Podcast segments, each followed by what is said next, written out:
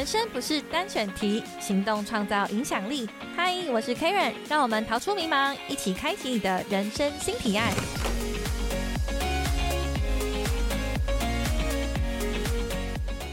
嗨，我是 Karen，欢迎重新回到人生新提案的节目。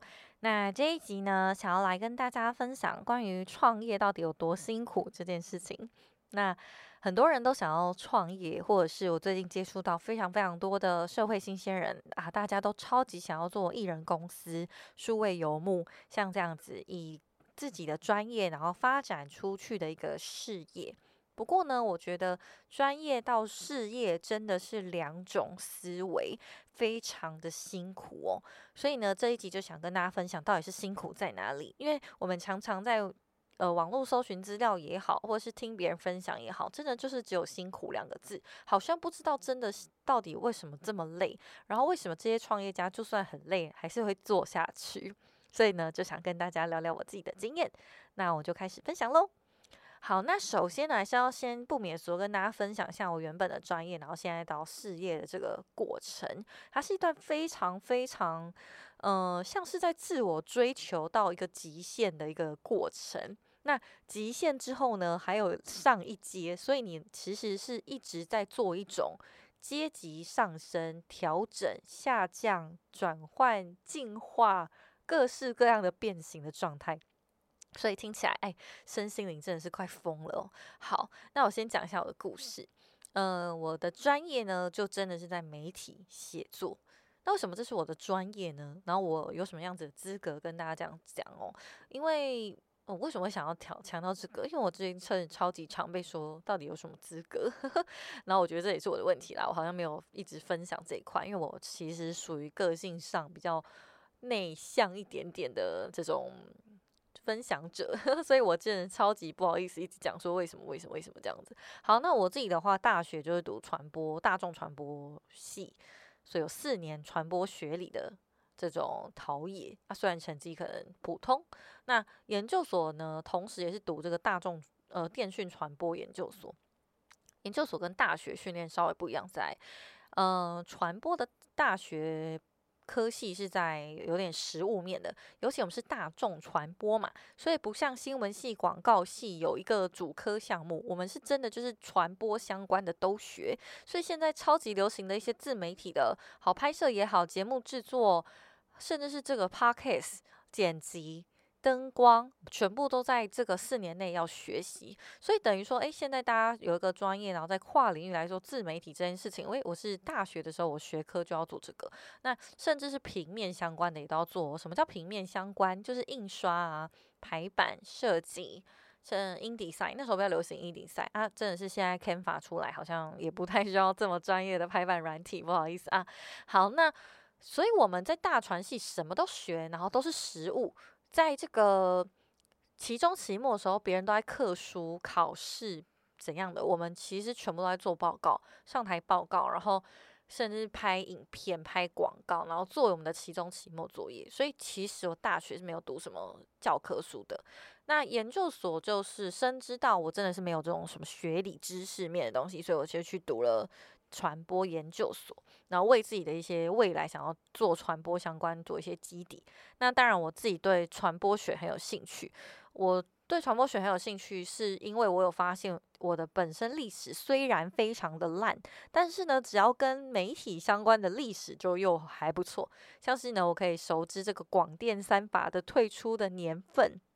然后什么时候党政军三退，类似这种哎传播相关的理论跟历史脉络，我就搞得还蛮清楚的，所以我就觉得还蛮有趣的。所以读起研究所来说，好像就是真的是一个知识的探索。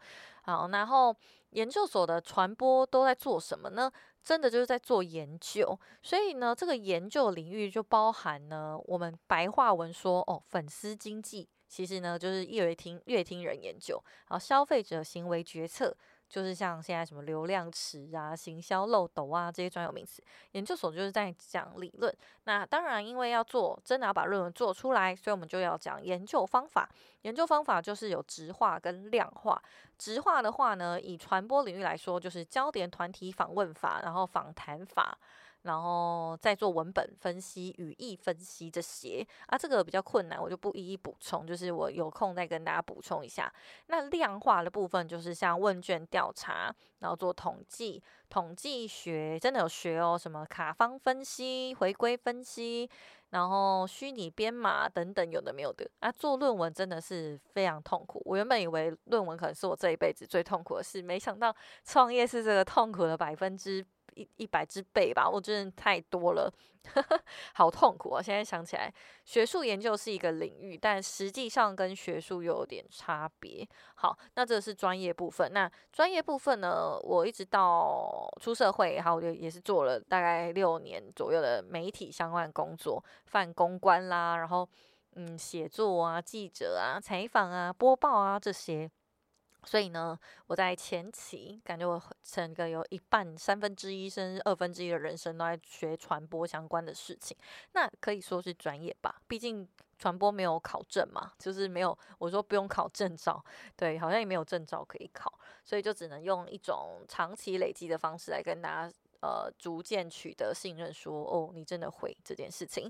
好，那这个跟其他有工具的系统工具的一些专业是不一样的。好，再来是从专业到事业，我觉得这就是两件事情。我们可以白话文去想，一间公司有执行层、管理层跟策略层嘛。那创业就是直接让你跳一个阶级，从执行层到策略层。你中间缺乏这个管理的培训哦？为什么会这样说？我自己的经验啦，当然有些人创业之前就已经是公司的主管，那他在管理上面当然就没有什么问题。我会这样讲，是因为其实管理跟专业还有创业是三个工作。那如果你是直接从专业到事业的话，事业经营的话，其实你就是同时在做很多很多的工作。怎么说呢？其实创业面我们可以去想，就是人人家常说嘛，产销人发财，就是呢产品销售、人力管、人事资源、人资管理，然后研发、财务、金流这些，不要小看这些，这每一项都是一个很专业的项目。但是如果你是艺人公司，然后数位游牧，你这一个人要从建从培养这些知识到建立系统跟建立一套知识资产。完全就超出能力啊！我觉得太累了，但是没办法，我已经在做这件事情了，所以我只能说过程真的好累好累。那我又是怎么样从专业然后到事业的呢？首先呢，我觉得自己在这条路上很幸运。最近老高就在讲说运气这件事情，那我真的也觉得自己的发展好像是算幸运啊。那为什么说幸运呢？因为我最初期做自媒体的时候啊，其实是因为。呃，我第一份工作公司要求我成立粉砖，有点像培养成电踏少女的这一种角色。不过后来离职了，然后离职之后粉砖是我自己的，所以我就持续的经营下去。不小心搭上了这个知识经济的火箭列车，然后就呃不小心也就创业了。不然其实我以前在当记者的时候，我真的很喜欢那一份工作，然后我很想要呃做下去。可是哎，就有一个其他的机会这样。好，那这是专业面的部分。那开始呢，有这个事业面的部分，是因为哎，我先接到个比较大的案子，那它是整体规划的，就是说他们要办记者会，想要邀请记者，然后想要有人受访，想要帮我，想要请我去做一些媒体的教育训练。虽然其中有几件事情我没有执行过，可是呢，因为我在这个行业比较久了，所以我大概知道要怎么做，但是没有做过。那有些人呢，会因为没做过所以不做，可是我比较。个性上比较冲动吗？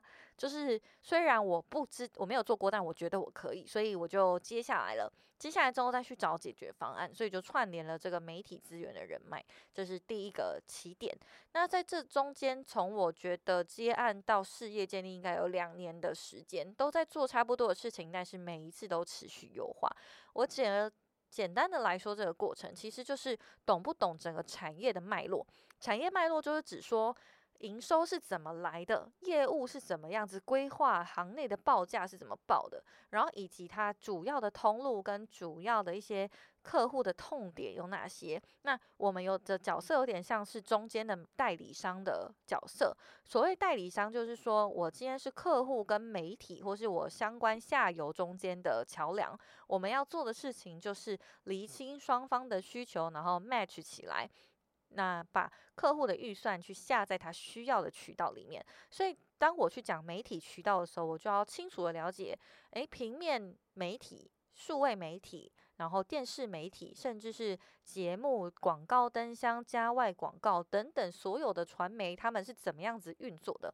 嗯，比较跟大众有关的，好像我们常常在捷运看到很多灯箱广告嘛。那如果我们去接触灯箱广告，我可能就要去需要去知道，我一次买这个灯箱广告刊登要刊登多久，多久以前要接洽，我要提供什么样子尺寸的这个。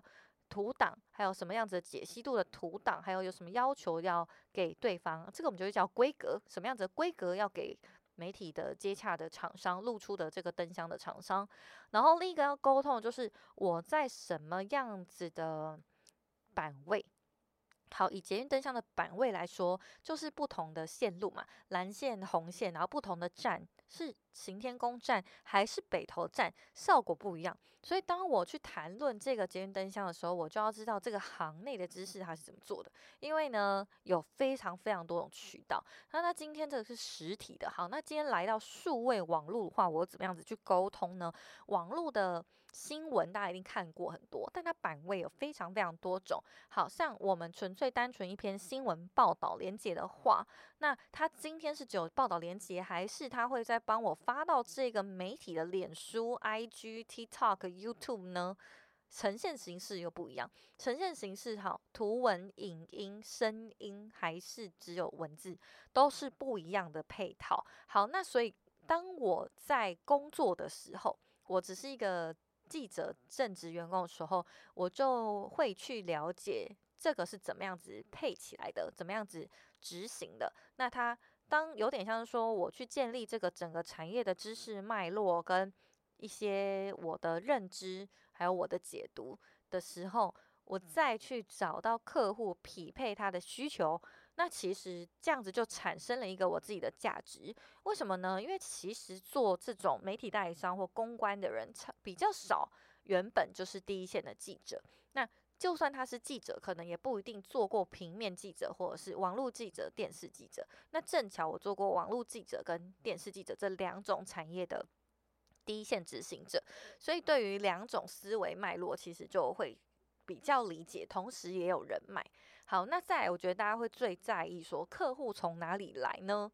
对，没有错，我觉得客户是一个你决定要艺人创业，或者是脱离原本工作，甚至是说你原本就没有打算去公司工作，想要直接毕业之后就做艺人公司的话，人脉是最重要的一件事情。